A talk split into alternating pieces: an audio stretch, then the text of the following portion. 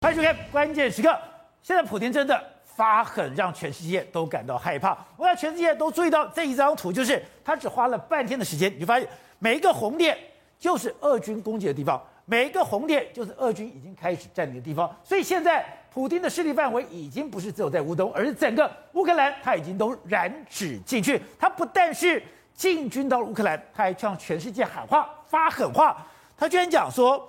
你任何想要介入俄军行动的人，如果你这么做的话，你会招致史无前例的一个后果。他警告欧洲，警告这个美国，你不可以插手，否则后果自负。甚至他还发表了一个演说，这个演说是针对乌克兰的军人所说的。他说：“放下武器，保证你们可以顺利离开战场。”也就是。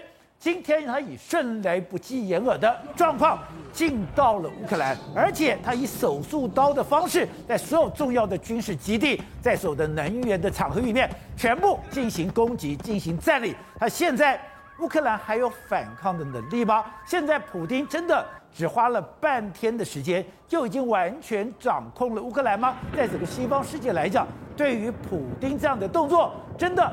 莫可奈何吗？好，在这段里面，资深媒体人黄创夏也加入我们讨论。创夏你好，大家好。好，so，今天我真的是长了眼界了，我没有想到要攻乌克兰这么大的一个国家，他只花了半天的时间，他就几乎已经是全面占领了。而且面对这样的一个占领，西方世界完全束手无策。他现在放狠话说，谁敢阻挡？对，我要让你得到史无前例的报复。没错，我在今天早上十一点的时候呢，俄罗斯对乌克兰全面宣战。宣战没多久的时候，你可以看到这个，这乌克兰的国土里面，哦，目前有红星星的部分都是被攻击的部分。里面攻击的最多，当然就是基辅。基辅所在地，你看红星星是相当相当之多的。另外很多红星星的地方呢，都是重要的这个城市，譬如说像奥德赛南方的这个大港，或是马尔普里这这个地方是这个整个顿巴斯的一个非常重要的这个军港。它第二大城的卡拉基夫呢是第二大城。也是被面临到非常严重的攻击，还有顿，还有这个涅伯河上面的一些重要城市都被攻击，所以他等于说是用点穴战的方式呢，瘫痪了你的电路啦、网络系统，瘫痪你的军事行动，瘫痪你的指挥中心。现在呢，整个乌克兰呢，可以说是完全被点穴攻击，完全瘫痪的一个状况。所以他本以为说，你的野心只有在顿巴斯，只有在乌东的地区，没有想到。乌东，他当然是重兵进到，对，他现在坦克部队也进来了，是，可是他真正的目标，对，是整个乌克兰。他今天早上讲的是说要让乌克兰非武装化，非武装化意思是什么？你就缴械投降吧。所以你看这个路透社的标题就说，普丁要求基辅部队投降嘛，他就说嘛，如果外面，如果你现在其他国家要介入乌这个俄军行动的时候，我会给你史无前例的这个后果让你瞧瞧。所以呢，他说所有的决定都已经有副案，所以你们要想清楚我说的任何一句话。所以你看现在等于是全面的这个包。抄乌克兰之后，现在国际上只能够怎么做什么事？宝杰你知道吗？替他们祷告。那这个。拜登说什么？今晚 Jill 就是他的老婆，我还我为所有的乌克兰勇敢的自豪人民祈祷。那你看这个只能祈祷，在这个打仗的时间点，照理说你要赶快发出来发表演说啊，结果他没有，他要等到呢明天中午过后，明天对台湾时间明天中午过后，他才会对美国全全国人民发表演说。欸、普丁都打进去了，普丁都占领了，他从空中、海上、陆上全部包围了。对，你明天才要开会，而且他还要睡觉，所以他没有办法，他还要睡觉，那么快的时间反应。所以说对拜登来讲，他先睡饱再说。对，好，那除了这个之外，你看他之前的时候已经警告过嘛，放下武器，保证你们可以顺利离开战场。我们刚才讲到，已经那么多地方被攻击之后了，最新的消息是什么？白俄罗斯的总统卢卡申科已经出来喊话了，他对这个基辅或者对这个泽伦斯基说：现在呢，你们乌克兰就投降吧。投降？投降的话，我们现在呢，保证你投降之后，我们可以保证你的安全，然后你准备跟我们的普丁总统呢好好谈判接下来乌克兰的这个状况。所以现在普丁跟白俄罗斯都已经放出这个消息。对。要求乌克兰投降，对，要求泽伦斯基下台了，没错。所以你知道，事实上，我们就讲嘛，攻击的目标里面来说，我们刚才不是讲点穴战术？第一个时间，你看乌克兰的这个佛兰呃弗兰科夫斯克佛兰科夫斯克的这个一个军事基地，我马上就被空袭。攻击的话，除了这个之外，基辅，你看基辅的最多火箭炮都弹弹药一直不断的往基辅里面打，基辅里面一个非常重要的这个设施全部都遭到了攻击的一个状况。另外，我刚才讲嘛。南部的这个奥德萨这个港口里面来说，有两栖作战部队，包包括说那种登陆舰啊，在港口附近啊，还有地面部队都进来，两栖的这个方式来攻击你。另外一个就是马里马里乌波尔这个地方，这个就是我刚才讲的顿巴斯顿巴斯南边的一个非常重要的港口，也都被拿下来。甚至整个顿巴斯地区呢发生了一连串的爆炸，甚至还有电厂在卢甘斯克这个地方都出现一个大爆炸的这个局面，甚至我们讲了第二大城市这个哈尔科夫这个地方也是发生出非常大规模的这个爆炸，也就是说。其实不是只有一个地方，你看一下这个爆发生大爆炸、大规模作战的地方，可以说是涵盖了整个乌克兰的北中南的所有的地方，所以乌克兰现在可以说是完全是烽火连篇的一个状况。好，是啊，我们刚才讲，我们台湾陈平已久，我们完全没有闻到那种战争气味，到底战争是什么东西？是，你直接看了普丁的作为，对，他不是说，哎，我们想说，你飞弹打来不得了了，你的部队派来不得了了，没错，搞了半天是，他是。先放假消息，对，然后开始断你的网，断你的电，是断你的网，断你的电之后，然后你在不知不觉中，你就发现俄罗斯的部队已经在街上了。没错，他已经完全计划了非常非常久。你看啊，事实上他普丁这个作战呢，已经计已经是非常详细的这个计划。宝杰，你不要忘记哦，现在的联合国的执联职主席是谁？是俄罗斯哦。所以他现在已经看看好这个时间点，连时间都选的。发动的时间点是在什么？冬奥结束之后，中国现在百口莫辩，因为人家就说你早早就跟中国讲好了，现在中国也是没办法干预这件事情，他真的没办法说什么。再来就是啊，你第一个时间里面来说，你看国际的所有的政要都被他耍着玩，我到底要打不打？要打不打？我连国际政要我都给你放出假消息，让你混淆视听。对，所以我真的打下去的时候，我说用什么方式？认知作战。网络作战，还有点穴作战，我所有的能够打的，我全部打，陆海空军全部进去。所以乌克兰这一次呢，为什么那么快的时间点？我们可以看，在整个半个国土都已经轮，几乎是完全都被点穴攻击。显然，这个这个普丁的做法是相当厉害。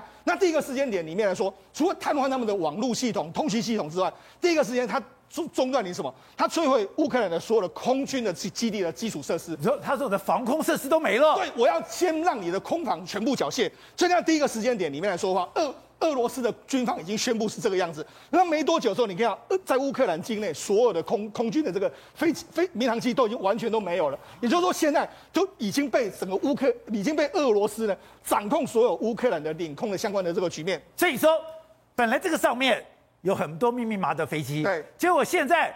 他在这个上面，对，完全进空，而且他还打开了一个空中走廊。对，那所以所以你就知道说，事实上现在整个俄罗斯已经掌控了整个空优，掌控了空优之后，所以我们才看到嘛，你看俄罗斯就说这个，美国的这个情报员就说，你看俄罗斯的这个图九五的轰炸机已经开始已经开始飞到这个乌克兰，还不只是图九五，包括说苏二十五的飞机一架一架的接接连的飞到乌克兰，所以显然啊，整个空优掌控之后。为什么我们这个我们大家看刚才不是有看到说传言说有所谓的空降兵也抵达，所以他现在等于是说陆海空全面开打挺进乌克兰的一个局面。而且我们常常讲的，当时美军进到了叙利亚，或者是这美军进到了这个所谓的波斯湾的时候，他们这个精准打击。现在我们看到俄罗斯。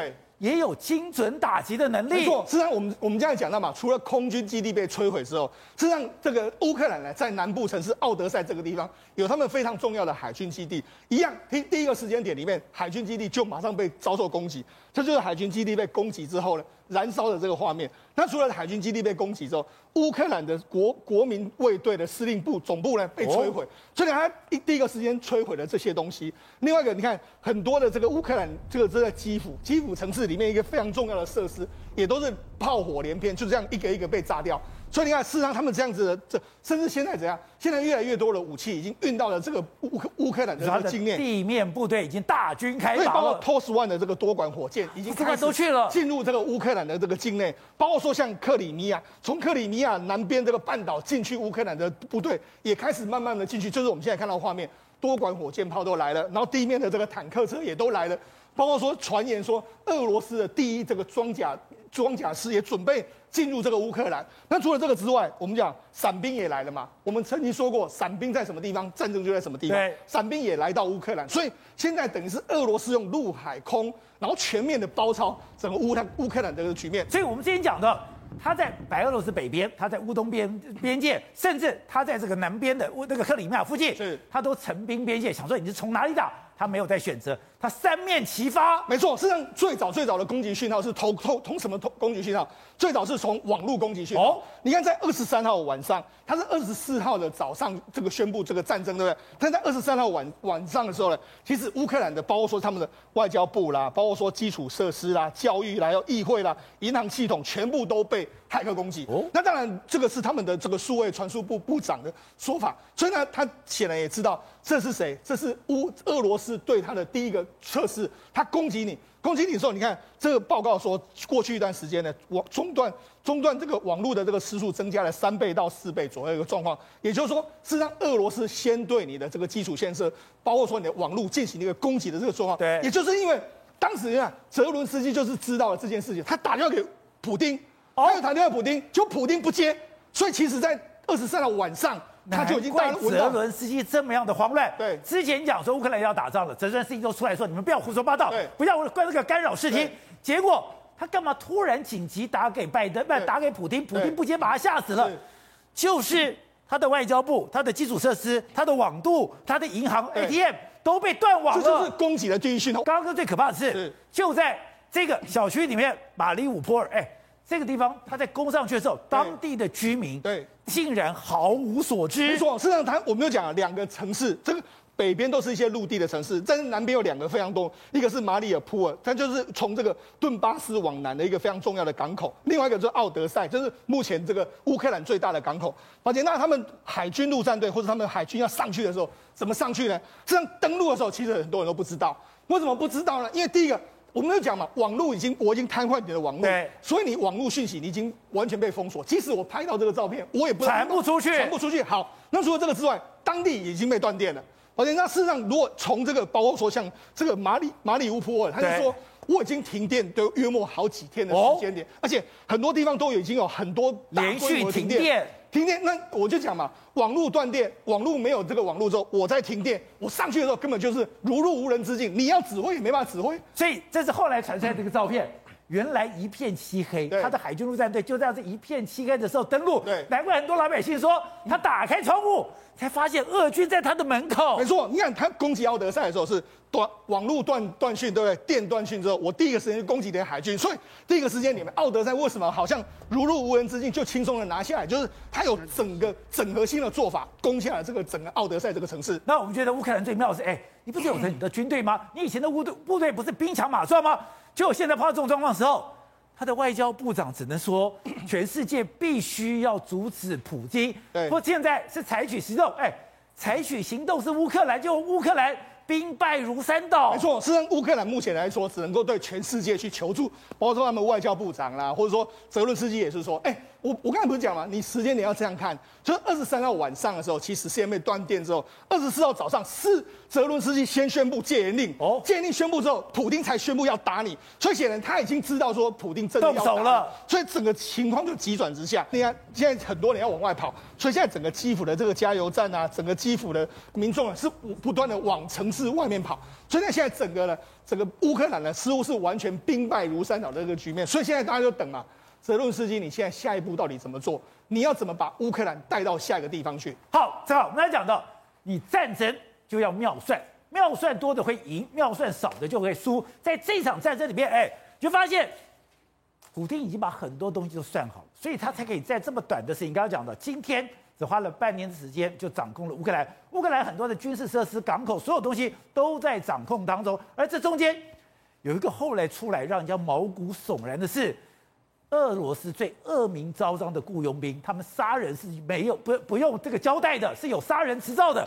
竟然三百名的杀人不长眼的雇佣兵，早就已经进到了乌东地区。没有错，这就是瓦格纳雇佣兵集团啊。这个瓦格纳雇佣兵集团曾经有人调查过，百分之四十以上瓦格纳雇佣兵哦。在进来当佣兵之前已经有重刑犯的记录了，所以他们其实 重刑犯在训练前就已经是杀人如麻了。好，那这个东西呢，被剧被被人家戏称为是什么？普丁的私人卫队。这普丁的私人卫队，他长期在利比亚、叙利叙利亚还有非洲这些国家去帮普丁做一些见不得光的光的事情。结果呢，现在竟然被人被人家发发现哦，他从利比亚跟叙利亚有三百名的瓦格纳的军人哦，对，潜伏到克里米亚。然后呢，再埋伏哦，变装进到乌东这边，再做反渗透跟反破坏啊。所以说，这批人以前是帮俄罗斯在在叙利亚打仗的人，是在介入叙利亚内战，在解放叙利亚的人。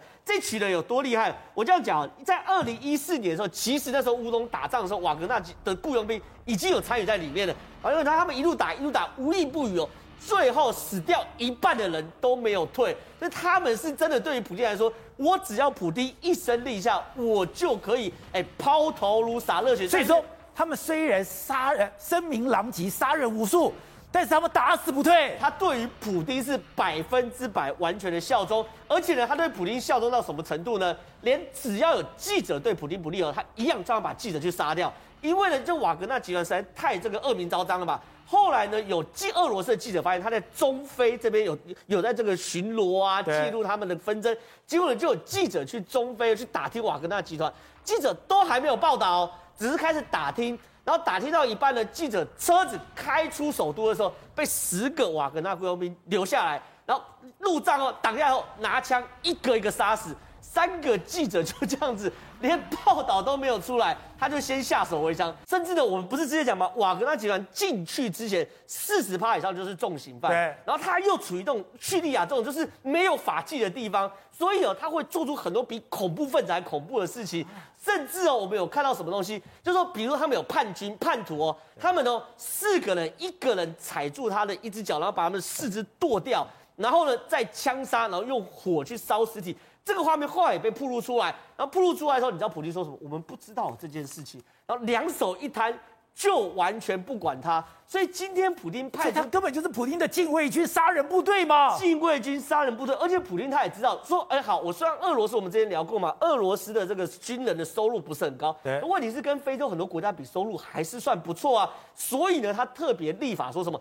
你只要加入雇佣兵，未来就可以转职成俄国的正式军队。所以很多他们在利比亚那边学这活动的人，就直接吸收当地的人，然后就进入到瓦格纳集团。进入到瓦格纳集团之后呢，就唯一为普丁服务。你服务好，你可能转到转正嘛，就变成俄罗斯的军队。所以这些人对于普丁的忠心是百分之百可以确定的。现在普丁可怕在于说，我有最凶狠的瓦格纳雇佣兵，我这个雇佣兵已经现在派到乌东。另外就是刚刚讲到的。他是因为把乌克兰给断网了，我断你的 ATM，断你的外交部，才让泽伦斯基吓死了。泽伦斯基马上打电话，就不接才知道大事不妙，赶快断交。可是他怎么可以这么精准的？我要断哪里的网就断你的网，我要断哪里的电我就可以断哪里的电嘞。我要先讲，普丁是所有领导人中唯一一个是搞情报出身的，所以普丁非常信任这种所谓点穴战在战争中可以获得的威力。所以有现在一直有说，普丁就在讲俄罗斯是全世界养最多骇客的国家，就在俄罗斯。他们说光骇客本部就有三大栋，全部都是骇客本部。那这一次呢，对于这个所谓乌克兰的，包含立法院。包含外交部、包含银行，这些在一瞬间断网，完全是计划好的。就好像我们上礼拜报道过嘛，为什么乌克兰的网银行网站在第一时间的中午的十二点同时断网？很简单嘛，因为一个国家其实防火墙做最好，不是国家机关哦。防火墙最好都是金融体系哦，金融体系的防火墙包含有避风港计划等等，都是做最好的。可以打得了金融体系，就没有打不了的地方了。里面算钱的嘛，对不对？所以呢，我跟你讲，我们总统府的网站很烂的，很容易到，很容易入侵。但是金融体系很简很难，所以呢，他们那时候在做什么压力测试？如果你可以把这个金融体系的漏洞那个 bug 找到的话，你当然可以瘫痪所有网站。所以这一次呢，普京除了大军开拔，然后空降兵啊、坦克等等之外呢。同一时间把外交部、立法院、金融机关还有一些警察网站全部瘫痪掉，这什么东西？要让外面人去查，哎，里面的状况。外交部当掉，你得是一个封闭型的空间。你金融机关当掉，变成什么？刚刚不是很多人在挤兑、在提款吗？你没有办法，你会造成慌乱。你在慌乱的时候，你根本没有办法组织作战。所以整个普丁的局势算得非常非常准，不是只有匹夫之勇而已。董事长，现在普丁。做这样一个威胁，他威胁说，任何想要介入俄军行动的人，如果你们这样做，会招致史无前例的后果。哎，光这句话就真的把美国、把欧洲给吓坏了吗？不，他的又是谁啊？那就是美国嘛。哦，而且他讲了一个很严重的事情啊，他说 You will face consequence greater 啊 than any you have faced in history，在历史上从来没有出现过的这种报复啊，那是什么报复啊？核子武器哈、啊，吓不要吓我，他当然打核战嘛，那多可怕！当然美军他不敢动，他不然那么嚣张，他被打得更轻松，跟他妈跟一个人在那边玩。他一看德国人也可以打，法国人也可以打，那么多国家都可以打他，为什么他敢这样子干？呃，他就告诉你说，因为他之前就做一个核弹演习，你忘记吗？对，哦，他对哈，嘛，他已经发展出来有轻当量的、低当量的核子炸弹、核子弹头，他早就有了。它也发展出来有所谓的超音波这个这个超音速超音速的飞弹，那这两个这个匕首飞弹都出来了，这何尝何尝双这个两个都可以用的嘛。哦，所以他这句话就是在警告老美嘛。还有还有一句话，所有国决定都已有预案，什么意思啊？就是你会来怎么打我，我知道，我准备了，你来打我就预案，预案干什么？他跟美军，他只只有怕美军嘛？他跟美军有什么预案？你跟我讲。当然就核武了，就核武嘛。他而且他还讲，希望你们听清楚我的话。对啊，那是什么意思？他的预案就是，他不是跟你讲我准备起呢，而不是啊。他说你老美只要敢动，我就核子武器就干你，就那么简单。所以为什么 拜登说回家去祷告？对，吓破胆了，美军吓破胆，不敢干。这么严重吗？他。不是，他不能那么严重。他讲为什么叫历史上从未有过的这个？他自己不怕死吗？他不怕鱼死网破吗？不，他不这样打。那问你，那美军要打他怎么办？我要问你，很简单，好讲另外一个故事好了。如果共军、解放军打台湾，那我问你，解放军不打台湾怕什么？解放军如果打台湾的话，我们很我们很快被他攻攻垮了。对，他当然怕美军啊。美军就希望你们解放军打台湾啊。因为有可能是解放军打完打台湾的时候，就是美军把你共军整个剿灭的时候，对不对？对。要敢动手，他可能美军被人反打嘛，所以美军的反扑的力道可以歼灭整个整个所有国家，把这整个俄罗斯灭掉的可能性有没有这个力量？有吗？他他他有没有算？他有没有算美军？所以你说，俄军完全不是美军对手？他当然不是美军对手啊！我他一我只问一个问题。普丁有没有算到说美军如果来我怎么办？有，一定算，一定要算。就是就他这句话，所有决定都有预案嘛。那他为什么他这个预案是什么？你告诉我，美军来怎么打？终极杀招，终极杀招就是核子武器。他前面讲过了嘛，所以他有核弹头准备来跟美军干的嘛。而且我认为美军不敢动的一个原因啊，明天美 拜登说明天再说。我认为他所有相关的准备工作都准备好了嘛。包括飞机的轰炸，难怪拜登讲他是世界强权。如果真的跟他打起来，会世界大战了。对，所以说，所以他知道，我认为他的预案，所有的决，他预案是已经发动的，准备在 stand by 了嘛。如果你美军动的话，我就动了嘛。所以这个东西才让他有确定美军不会介入。对，他就在里面为所欲为，慢慢的绞杀你，你这个乌克兰嘛。所以他这句话主要是在警告美军，他只怕美军。不怕第二个，很简单。那美军他只有一招会胜，只有一招就是核子武器。那我认为他的预案就是核子攻击。我就跟你拼了，他没有跟你恐怖平衡打你，他没跟你拼他，他打你，是你倒霉不是我倒霉啊，对不对？他他他没有，他可以打他。他好，所以这样，所以在这个常规武器上面，美军是完全的碾压俄军吗？而你刚刚讲的是，俄军没有想到在这种。所谓的骇客战是现在非常厉害的。如果真的用传统的武器去打，美军是可以完全碾压俄军。而且刚不是志恩豪讲到说他们的雇佣兵很强吗？二零一八年的时候，美国的四十个人把俄罗斯的雇佣军五百个，通通在四个小时里面宰杀完毕。哦，所以美国是真的强大。为什么呢？当时的时候他们都在叙利亚战争嘛，就是刚刚讲到雇佣兵五百个，看到美军呢三十个游击兵，对，十个的那个。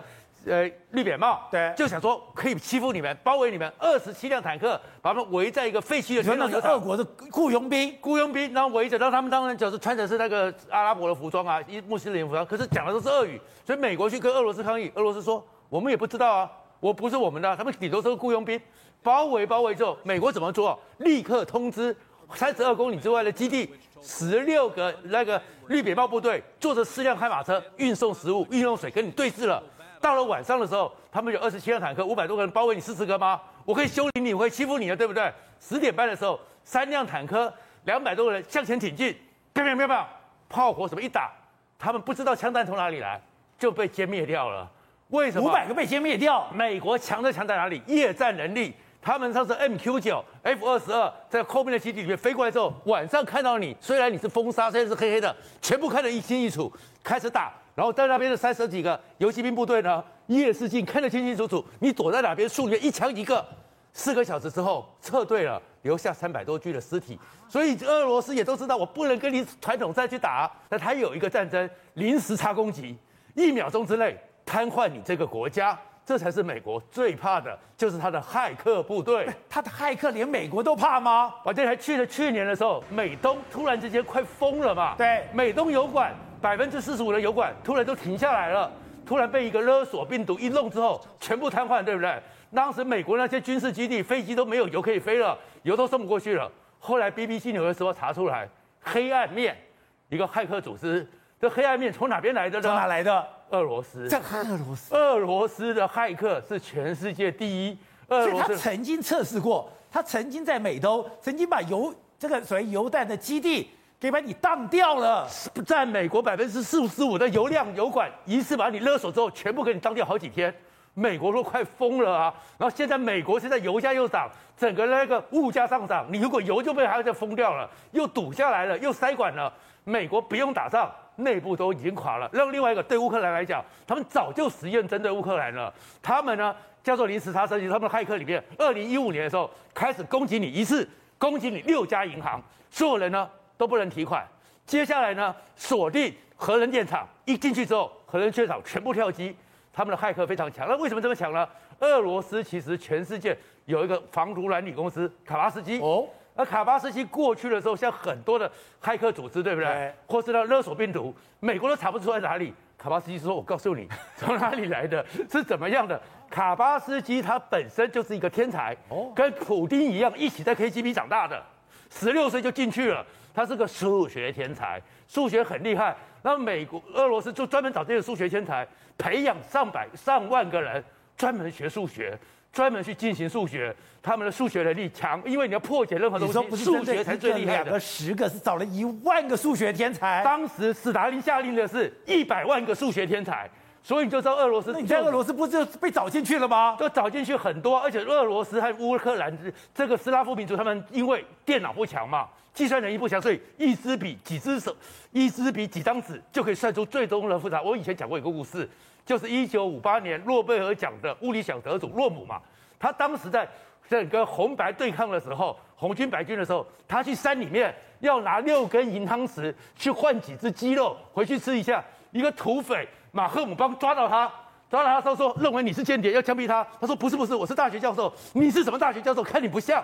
马上写出一个麦克劳林方程式，你给我解出来。一个小时你解得出来，我相信你是教授。一个小时以后你解不出来，我就毙了你。结果那个诺贝尔物理奖，这个强盗怎么会知道这个方程式呢？而且还更神奇的，还不是不知道这方程式呢。麦克劳林那个穆洛姆就开始拼命解，拼命解，对不对？解得满头大汗的时候，宝杰他拿着一支那个树枝在沙地上验算。哦，他还可以帮忙验算说，说一个小时说你没有算错，好。我相信你是数学家，我放你走。连强盗都是数学天才，强盗都是数学家，所以他们的数学能力超乎你的想象。而这数学能力，你把他去做骇客，去破解密码是非常厉害的。好，辉诚，当然今天碰到这个状况，我第一个最大的疑问是：啊，乌克兰的军队跑哪去了？是，现在让人家这样长驱直入。你没有人吗？对，非常夸张哦。这个普丁大帝入侵乌克兰，感觉好像如入无人之地哦。包括整个军队参谋，包括整个政府官员也没出来。然后呢，包括总统朗基马蒂豆，现在搞不好人家都外传说他已经不在乌克兰。总统都阿伯让杠了。对，搞不好都变成这样。所以其实现在的整个乌克兰可以说是非常混乱。你只有看到什么？看到乌克兰警察躲在这个所谓的地铁站里面躲空袭呀、啊。然后你看到什么？你看到一大堆，就是说。可能是之前空一空无一人的画面，然后还包括是什么？那一些之前本来一拍了一些影片，说要誓死捍卫的也都不见。你看，对，那乌克兰的那个地铁在里面，全部都是警察，军警躲在地下道，然后有一个人还能拖着行李，但有人说是假的，所以你也不知道是真的还假。但现在其实就是这样子，乌克呃俄罗斯对。乌克兰发动的战争可以是全面的，所以这些讯息在很有可能是故意放出来，来让人家就是扰乱你的呃军心跟民心哦。然后大家都在想说，那到底呃泽伦斯基人狼挺的了？我跟你讲，他狼挺的，他狼在推特上，他不断的在短短的一两个小时，不断狂发讯息哦，然后发，而且还还英文版跟乌克兰版版的两种哦。你知道他在那个他们呃俄罗斯发生那个呃开开枪开那个炮弹之后没有多久，他竟然说哦。就像是那个纳粹的德国一样，在二战所说，既然俄罗斯在今天早上奸诈的袭击了我们的国家，时至今日，我们的国家处境跟世界历史的不同方向，俄罗斯走上了一个邪恶的道路，乌克兰正捍卫自己，无论。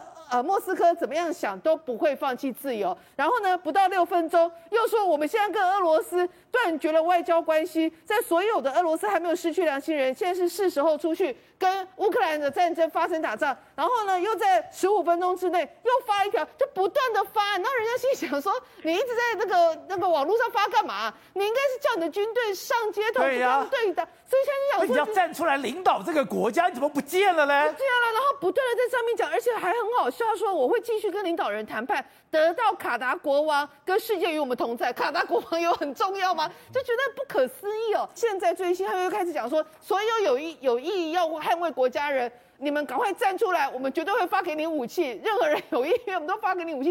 你都心想说，这个人谁发给我呢？对啊，警察都躲在防空洞了，所以现在不知道说这个人到底是怎么一回事哦。然后他还有心情在开开战的前几日，还在那边开一些玩笑。然后呢，现在竟然有人在讲说，在网络上一些讯息，这讯息说实在的也没有办法去认证到底是真的假的。他说呢，到当天早上呢，就七点四十分，乌克兰领空已经进空，但是呢，有一架飞机竟然从基辅离开，目的地未明，再加上总统现在也没有出面哦，所以很多人在猜测那一架飞机上。是不是就是泽伦斯基浪杠了？然后最后就是包括你知道吗？乌克兰的基辅独立新闻的一个主编都受不了了，而且他投投报给那个纽约时报，他直接就说什么？他直接就说泽伦斯基其实要为整体事件负起很大的责任，因为他一生当中都把喜剧演员啊当把整个政治当成是喜剧在表演，甚至他治国的人才都是用他多年来所信任的制片人员。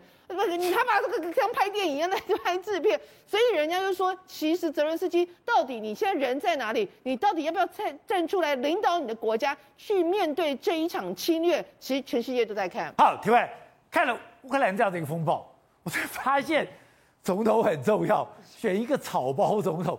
现在乌克兰刚刚讲，你不是没有部队，你的人民不是不想战。你刚刚讲的，之前还有一些老太太、有些女兵都愿意去打拿枪。